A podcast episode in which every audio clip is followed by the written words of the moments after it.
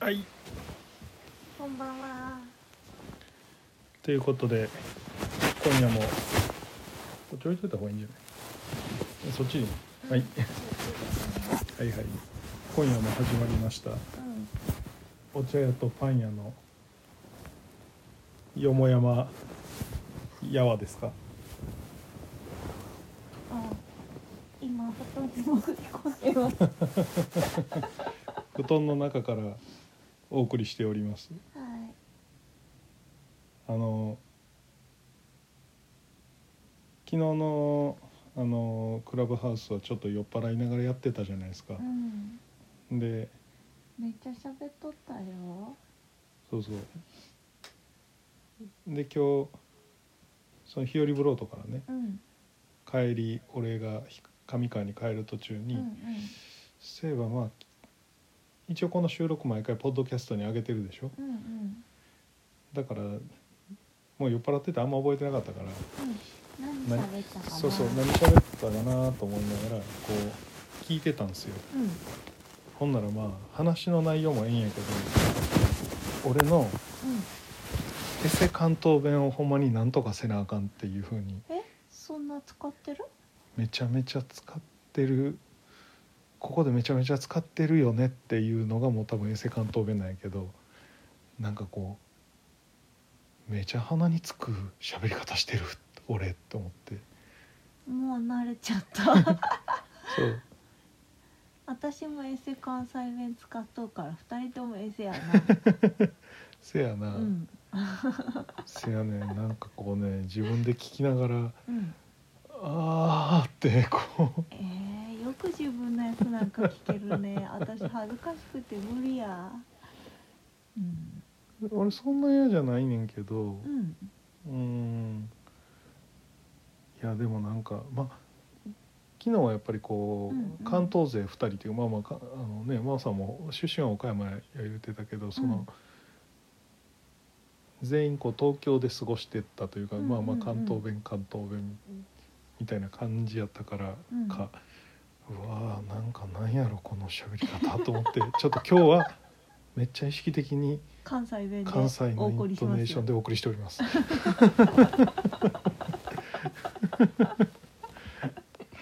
関西弁やでそう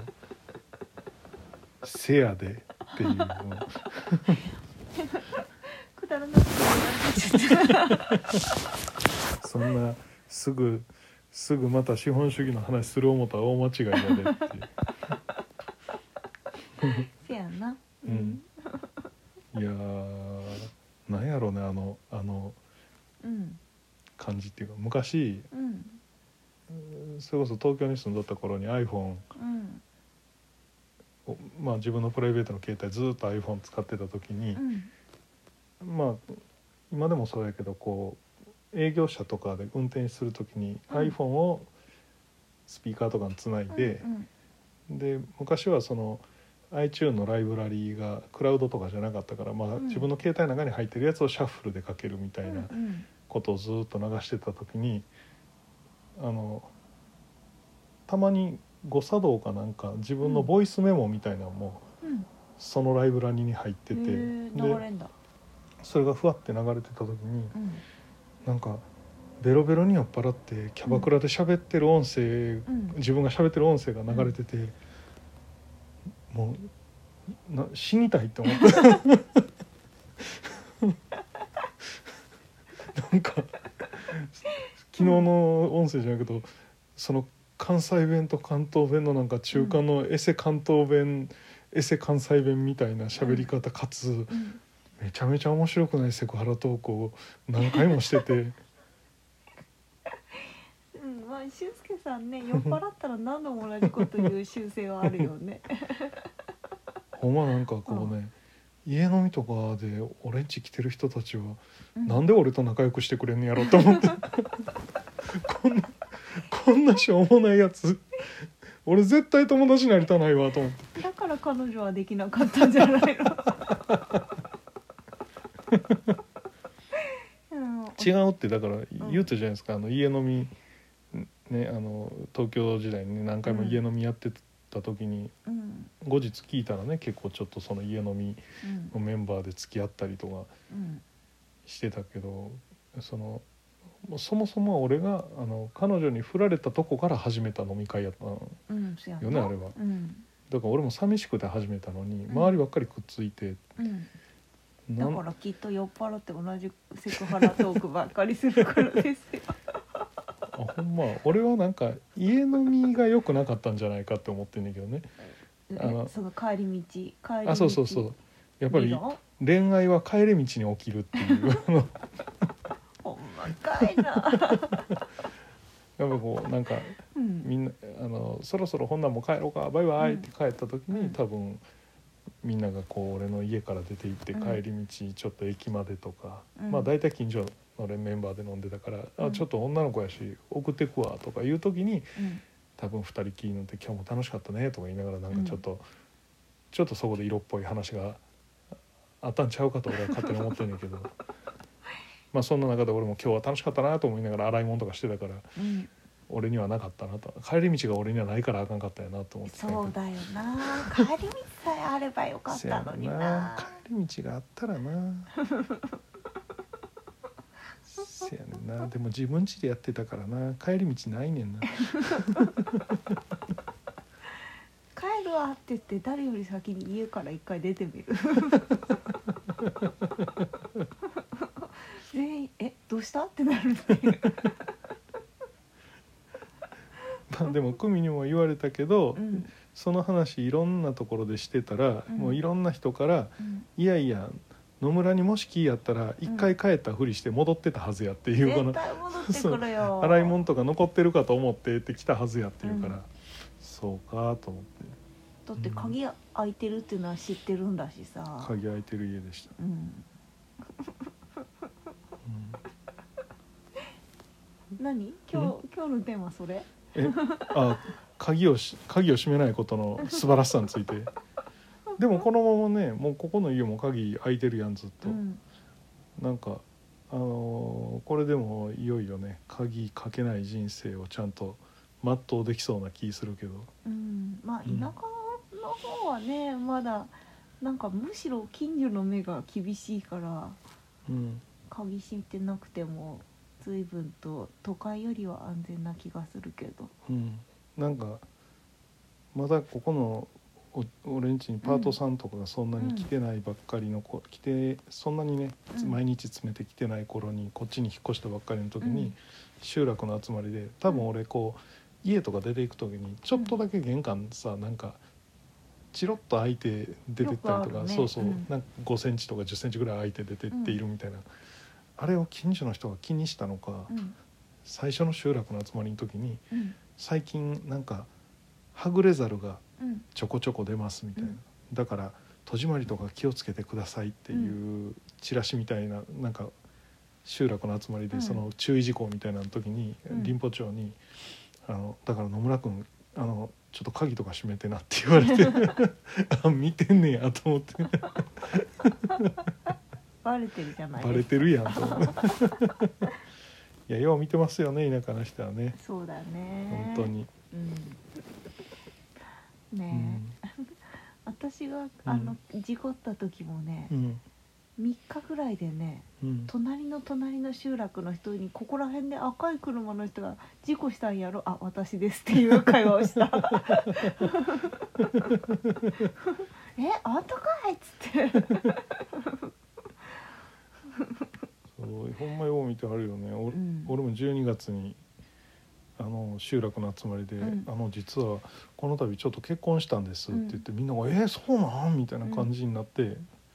いや実はそうなんです」ってうん言ったら、いつもうちってパートの人たちがさ、うんうんしょっちゅう車で来てはるから「うんどの車の子や?」って言われて 「あ多分一番ない車です」って 言って夜しか帰ってきてないから多分見ない車の人やと思います、 そうだねほんまどの車の人やってなるそんうだねそうそうだからねパートの杉本さんとかがうん去年一昨年一昨年やな来始めた時に、うんおまあちゃかりの場合ちゃかりしながら、うん杉本さんって結構朝早くに来てうん俺が全然まだここ家県で散らかしてた時とかにうん布団を毎日干してくれてたんよこうんううん2階の窓から屋根瓦にほんなら集落ではやっぱりこうあの野村君がふやっぱ布団は男は干さんぞみたいな話にな ってあれは嫁をもらったんちゃうかっていう噂が立って「いやいやアルバイトの方なんです」って言って「バイトがそんなことはせん」って言われてまあまあ普通はそうやと思うんですけどね うちちょっと普通じゃない人がよく来るんで、うんそうだうね、んもう杉本さんなくなくはうちの夫婦は成り立たないようん、ちゃんと杉本さんにも言ってますよ杉本さんがいなくなったら、あの野村家の夫婦生活も崩壊の危機にありますそうよっでてす言そってうですそんなことないわっていつも言ってはるけど ぜひとも長くお勤めいただかなければ本当にね絶対聞いてないと思いますけどぜひよろしくお願いし ます、うんそうねうんねうんでもさうん、トレーラーハウスじゃないうちああ氷上の方ねそう、うんあれさうんなんかもうあそこしか空間がないからさうんうん散らかそうにもあそこしかないしさうん結構良くないまあなんか今日ちょうどうんまあもう二日酔いひどかったから、うんあっちの氷上のトレーラーハウスで俺寝てたやんう、んでシャワー浴びて髪の毛乾かしながら、うんまあ、ここはほんまなんかミニマリストもミニマリストの家やなと思 って本当に俊介さんと私結構正反対だもんいや俺はミニマリストに憧れてはいんねん で不要なもの持たないっていうことに憧れてはいるからあの なん不か要なもの買いまくるのにこんなに買う人見たことないようんよくわからんのに車3台とかあったりするしそうだよまだ一回も使ってない えーっとキッチンカーとかあるよ ねえ物運ぶには重宝してるでうんまあ、あと事故った時には随分助かりましたけどそうですよね、うんそうそうそう本当に、まあねいいじゃないですかこの夏に来るまたなんうんかあの、お茶屋の手伝い来るうん、女の子の車になるかもしれんしあんたまたそんなに面倒見ん の普通にあのキッチンカーとして使って お願いよ、はいせんべいのキッチンカーとして買ったんでし ょどっかでお茶出してあげてよ、ほんま不思議よねこううん言って、うん、やらへんのやったらまださ、うん口ばっかり言って一向に行動に移せへんのやったらまだわかるやんうんなんか最初の一歩目出してから動き始めへんみたいそなうなのよ本当に不思議よっしゃこれや言うて物買うところまでババーンってやってそっから急に急に鈍化するっていうあのほうじきも一回もまだ使ってないでしょお茶のまあ、あれはガスがつながってないいやまあそれもでもガス頼み合いだけやんそうやねうんそうやねえあとうんなんか、あの200ボルトのあの3層の電源のコンセントも多分どっか探したらあんねんけ どむしろさないのになんでこうたんっていう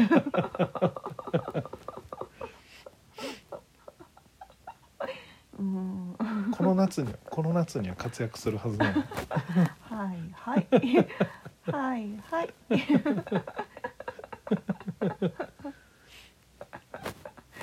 あれでパン焼いてみようかなえあんなぐるぐる回るやつでこない温度そんな上がれへんと思うであそうなん上がれへんやろあんなんだってそうかな物物いるぐらいにしか使ってんとか煙突とかで熱逃がすようにできてるし、あそっかうん、じゃあ麦いってみようかなあ麦は入れると思うよああれは全然麦茶とかは全然作れると思うんう、うん、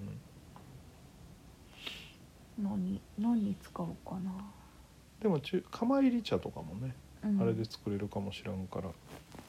まあね中国茶はだって釜入りが多いんでしょうんそうそう蒸すんは日本茶の特徴やなあそうなんうえ、ん、えー九州とか釜入りやけど、うん、そもそも蒸して殺生って言ってあのその摘みたての生の茶葉を、うんの酵素反応を止めるのを蒸すことでやるっていうのは日本茶の特徴やねえ紅茶もいるの紅茶だってそもそも最後の乾燥の時以外に止める火で止めるのはオーブンとかのの火で止めるあオーブンなんだオーブンみたいな要するにいっちゃん最初は火入れずに一晩とか置いた後、もめもんでうんうんもんで、えー、とそこから一応とは別にまた発酵っていううん行為があった後、お茶でいう発酵は酵素分解のことやんなそうそうそうそうう、んでそのしばらく発酵をし、うん置いた後あの緑茶の最後のさベルトコンベヤーの乾燥機あるうんや、うんんああれよあれで火入れする、ああそういえば去年ぐるぐるぐるぐるやってたねそうそうあれで多う分、んなんか日本茶やったら書いてある設定の温度に全然いかないみたいなこと言ってそうそうそう一生懸命ぐるぐるぐるぐるしてたよねあれ多分ね、うんなんかえ流流入するガスの、うんあの普通コンロとかについてるコックあるやん、うんあのコック普通さもう開ききるやんうん壁側についてるあのコ、うんガスのコックに、うなんかああれのコックに当たる部分は機械につながったやつが斜めやなとは前から思ってたんようんでなんかいじってもいじっても縦にならんなってうん思ってたら、ガス屋さんが来た時に「うんなんでこのコック斜めなんですか?」って聞かれてうん俺が知りたかったと思って 多分あそこでもガスの流入流入量も絶対値が上限を決めちゃってるからだからそれ以上上がれへんねやと思うガス屋はどうにもしてくれないのいやあそこは交換対象あそうなんだだからくるくる動くと思います今年はもしかしたらじゃあうんあ紅の茶がもうちょっとスムーズにできるかもあとその乾燥が早いかもねこう紅茶はやっぱりなんていうの緑茶の工程と違って、乾徐々な乾燥を経てないからん水分量がめっちゃ多い状態で最後の乾燥機に放り込むからうん去年まだ付き合ってた頃にさ、うん夜なんか仕事が終わらないって言って見に来たら紅茶を一生懸命ぐるぐるぐるぐるやってたなあやってたもんね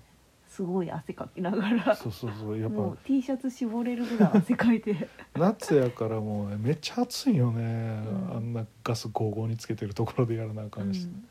そうやな10時とかまでやってたな一回やってたアルソック来たわ10時半にそういえばそうだったね そうそうそうそうあアルソックの人に10時半超えても施錠されてなかったら見回ることこんなさ真っ暗の茶屋に誰来たんやと思ってビクーなって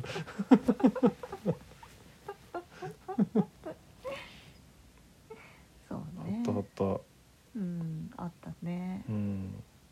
そう考えたらなんかねうん働いてるやん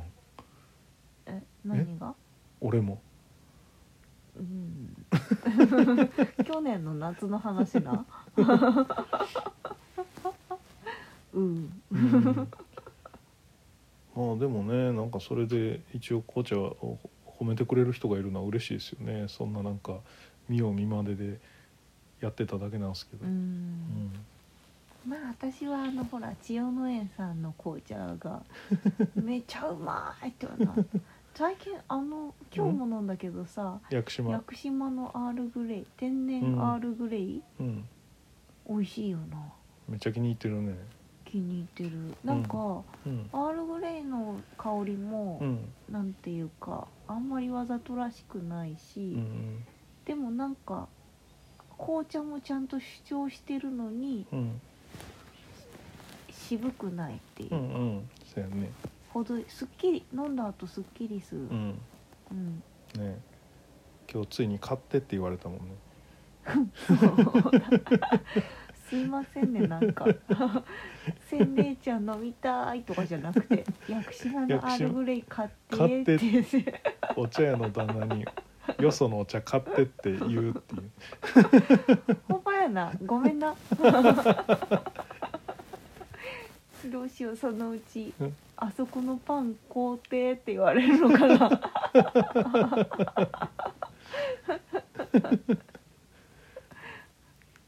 あーまあでもねアールグレうイ、んいずれはね、あのー神戸北区西区やったか、あのアオラニガーデンさんっていうね、うんあの柑橘類やってらっしゃるところがうんあそこがアールグレイ作りたくてベルガモット栽培してはるから、ううんちの紅茶もちょっとなんかす仕上がってきたらぜひアールグレイにしていきたいね、あのアールグレイっていうのはさ、うん、えベルガモットの声優声優いやベルガそれはなんか聞いたことあるけど、うん実花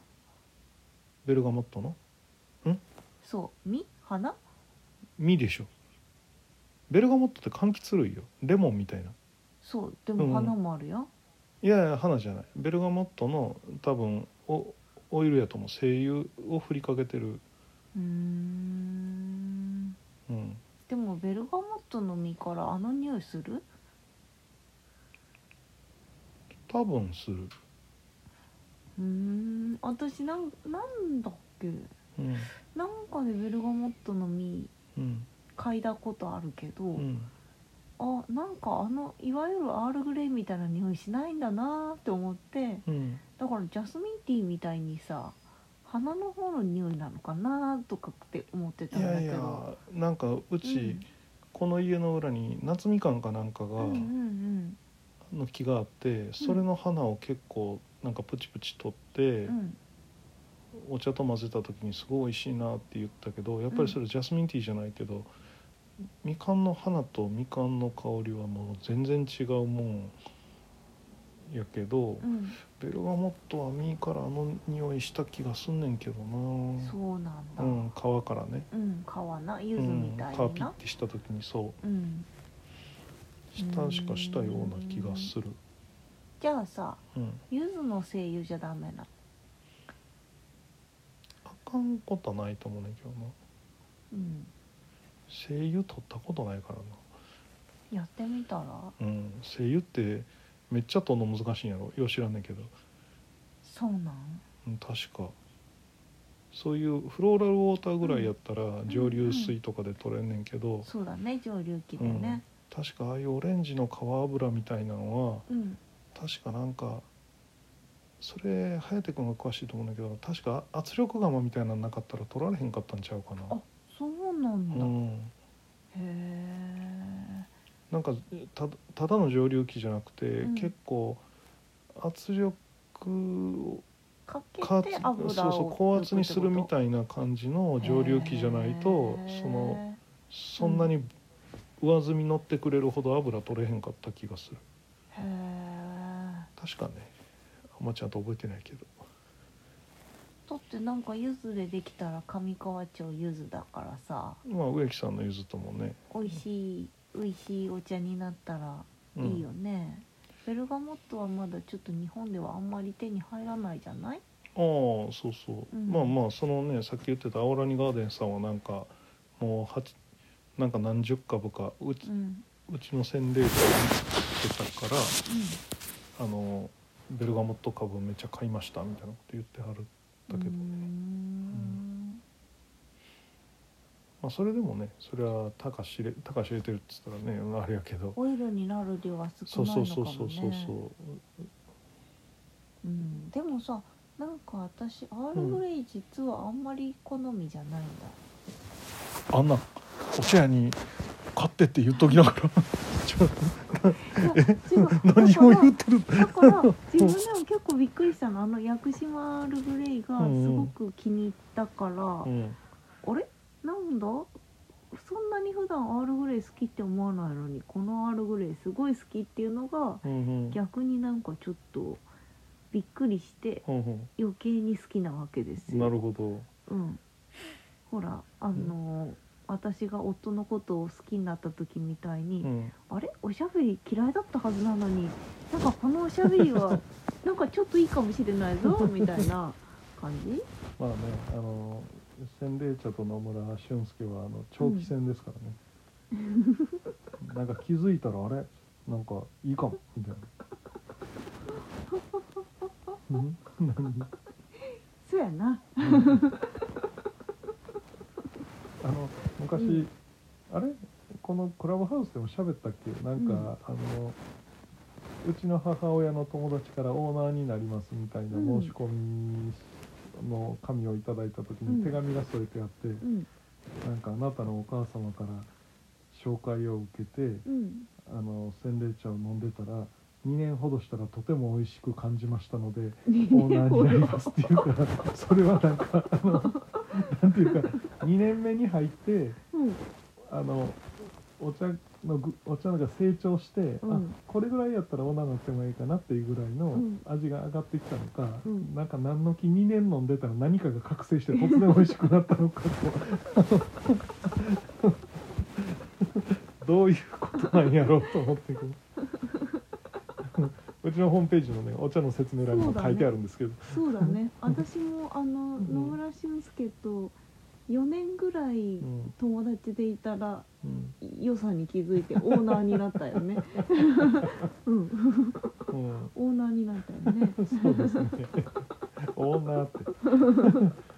実質支配者、実質的支配者。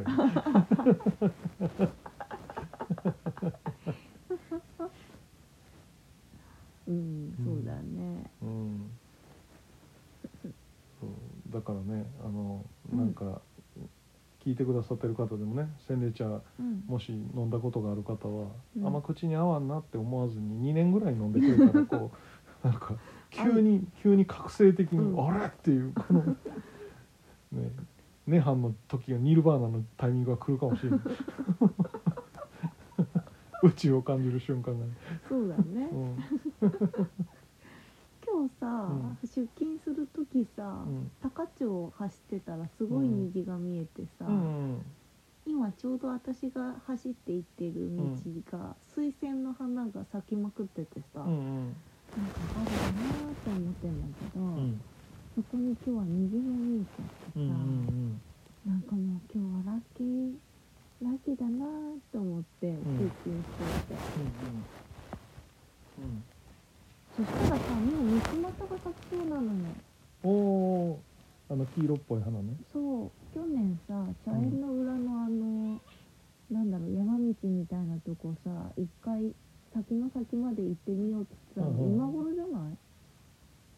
あー確かにそうかも付き合ってす3月ぐらいだと思ねううんでその時三つ股咲いててさ咲いてたね結構ここ三つ股生えてるねって話してたもんね、そうですよ和紙の和紙っつうかあのお札おの原料やねんな札の本原当料は構造え構造構造なんだったっけ三つ股あれいや三つ股がお札の原料になってそう構構造か造とか他の皮は他の和紙とかになんねんけど、うんで言ってたやんその採用長が三つ股のうん事業をめっちゃ推してたんやけどそのなんかし牽引してた人があの捕まっちゃったみたいな感じでこう、 言うとったなそうだったえーいい事業やと思うんですけどねうんほんまにあの誰か誰かあの懲りずにこう事業継続してやってほぜひやってほしいあの三つ股をう、んね、紙幣にするために日本の三つ股栽培しまくるっていうのがねあれうん俊介さんだっけ何三つ股は三つ股だから三つ股だよって言ったら結構びっくりしてたあの俺俺俺がびっくりしたあそっかそうみたいな本当だーってなってた よねお前や言われてみれば枝が全部見つまったやん、うん、うんあれなかなか美しいデザインだよね確かにねなんか花も黄色っぽくてそう可愛ならんしいかしねねぼんぼりみたいな花が咲いて、うん葉っぱも咲かつかずにうん全部三つに分かれた木ってなかなか自然界は素晴らしいデザインしてくるなーって思うけど、あれでティーバッグ作れたら楽しそうやどういうことけどねえいやその三つ股とかを紙にしてティーバッグ紙のティーバッグ作れたら楽しいかなって今思ってまた妄想するのは大得意なんだ から。めっちゃ高いティーバッグになりそうう、ん。テ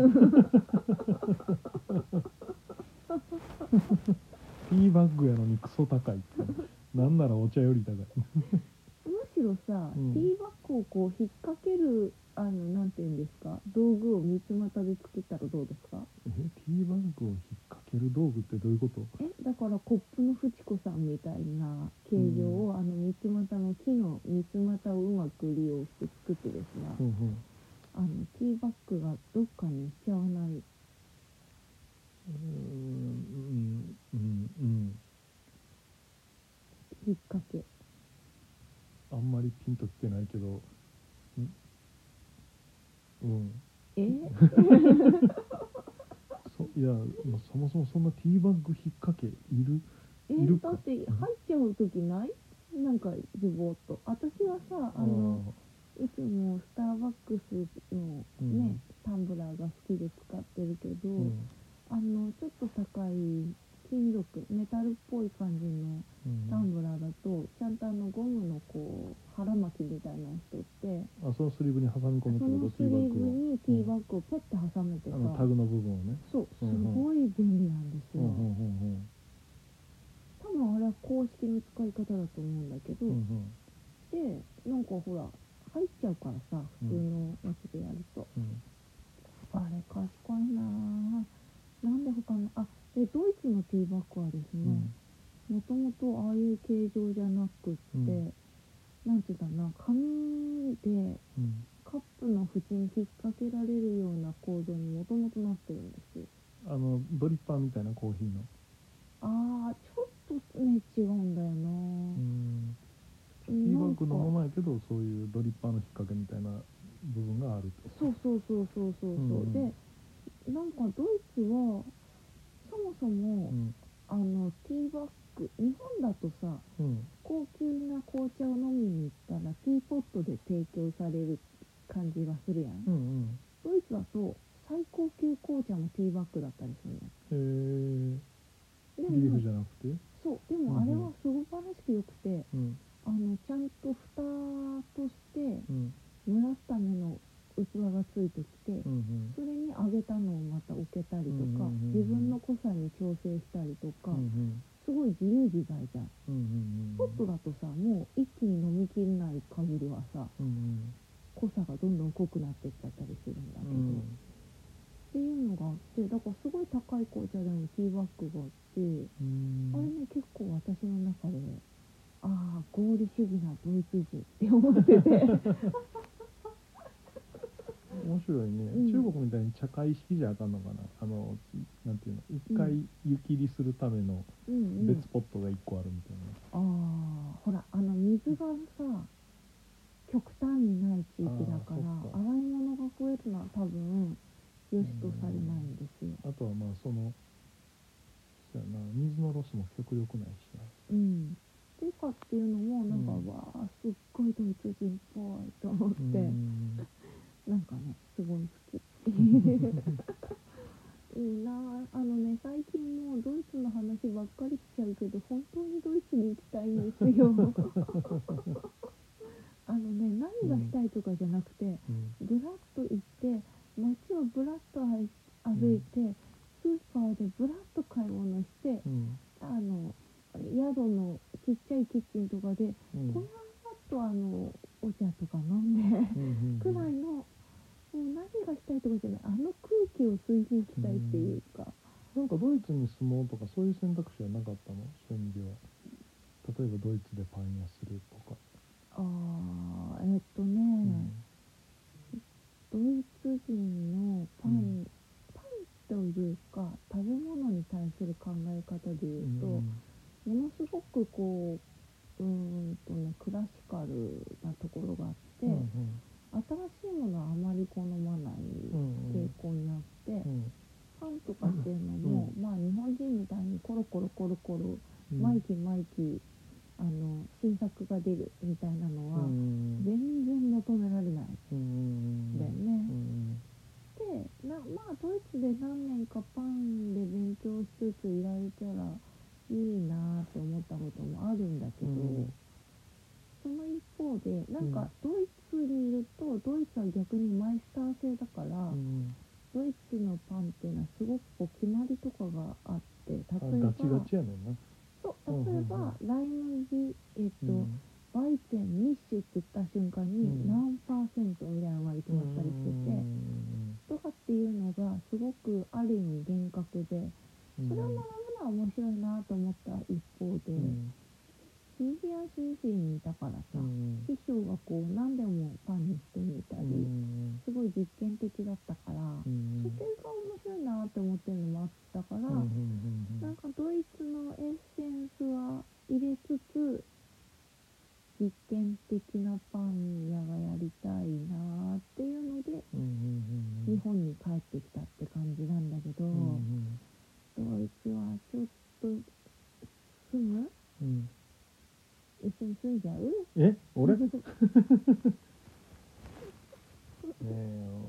お茶園が動いてくれへんからな一緒になビール1パイント飲めるよ、うん、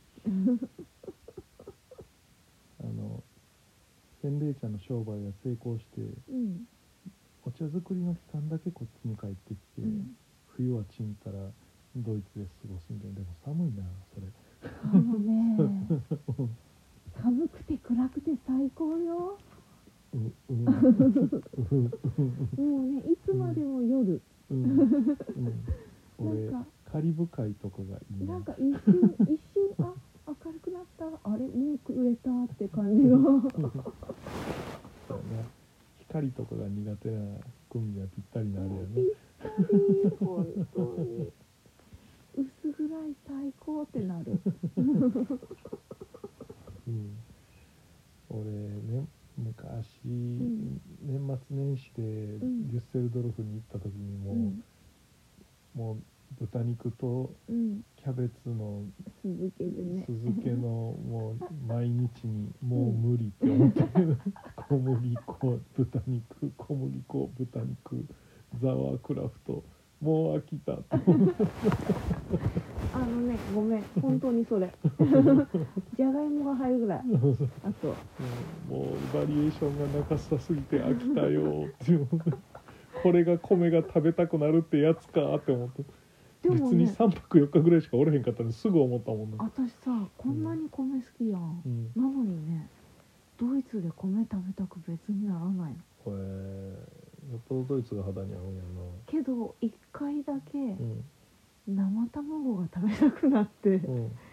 ヨーロッパ当然のように卵を生で食べるなんてご法度ですよそうやなだって卵に消費期限あんまりある感覚もないもんな全然ない向かこうはら、もう食べたすぎてうん、うんでもそもそもスーパーで売ってるそうやな卵がいつのもんか分からへんもんなだしあいや一応ね印字はされてんのうよ、んうんでだけどもうなんていうの衛生管理状態だもん毛ね毛とかついてるんですよスーパーに売ってるう卵んだよでうん、どうしようどうしたら食べられるかなと思 ってうん熱湯で2分茹でて、うんうんうんいいいだろうと思って半熟で行くみたいな半熟でもない限りなく生に近い状態みたいな食べちゃったよ ね醤油垂らして美味しかった なぁうん、確かに何かで見たななんかあうんのーあそこジュエル・ロブションうんのシェフかなんかがうん日本で一番びっくりしたのはあの卵かけご飯のうん尋常ならざる美味しさに超びっくりしたみたいなのがなんかの記事で見た よねえ気づいちゃったよ ねジョエルさん もでそもりゃジョエルさんもびっくりしちゃうよねでもフランスじゃちょっとあれ再現できへんよ ね その日本の卵事情やからできることであってみたいな。ねえでも日本はどうして卵を生でこんなに食べようって思っちゃったんだろうね卵と一緒卵とっていうか結構あれじゃない鶏買ってたからじゃない各家庭でドイツだって飼ってるよそう農夫の家とか、田舎を結構飼ってて朝取った卵あそっをか焼くもんねうんでうんゆで卵してくれたりするんだけど、うん生まれたてのゆで卵ってすごいまずいんですよ、へえそうなんやあのゆで卵って身確か古い方がいいっていうもんね白身にガスがすごい入っててうんうん本当にパッサパッサになるんですよあの白身が白身がうーんそれがだんだん抜けるから古い卵のトゥルン方トゥルンとしてくがんのトゥルンとして美味しいんうんうんうんだよね確かにねなんで日本人はこんなにね生生で食べんだろうまあそうどうなんでしょうね刺身とかも日本人らしい文化っちゃ日本人らしい文化なのかなうん他であんま生で物食うって確かになんかあんまないかもねうんアイヌあ違ううんエスキモーか日本人だ か、生肉食うみたいなうん、エスキモーか日本人だか愛の方うでんも確かにな鯉の洗いとかも食うしなううんでもお寿司って昔はさ、うんあの基本漬けやったわけやん江戸時代とかであれって、天ぷらとお寿司はどっちかっつうと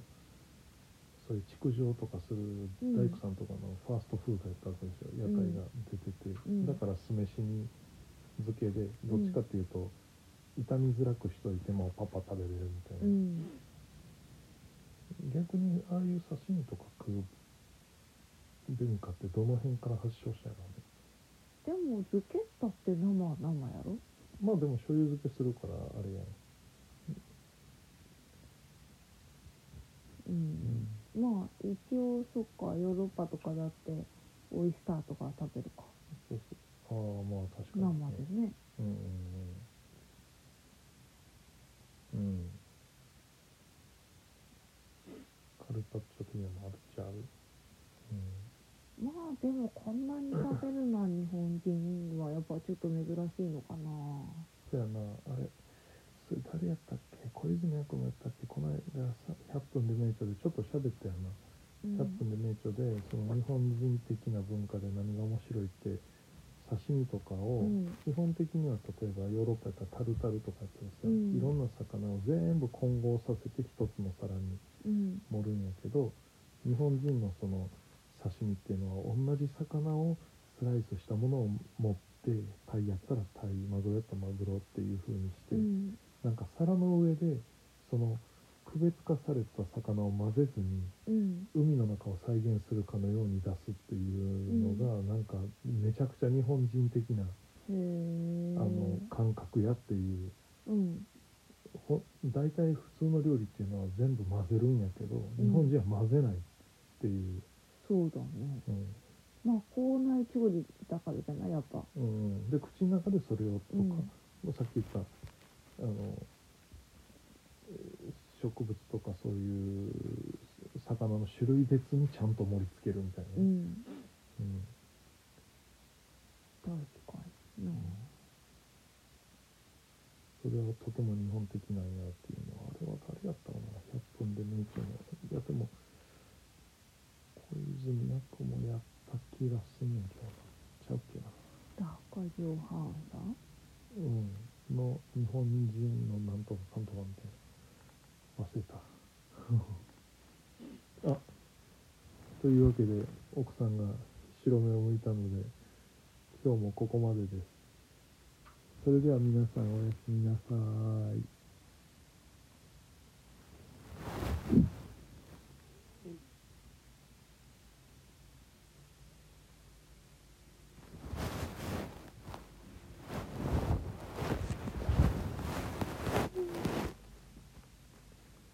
眠くなっちゃったまあでも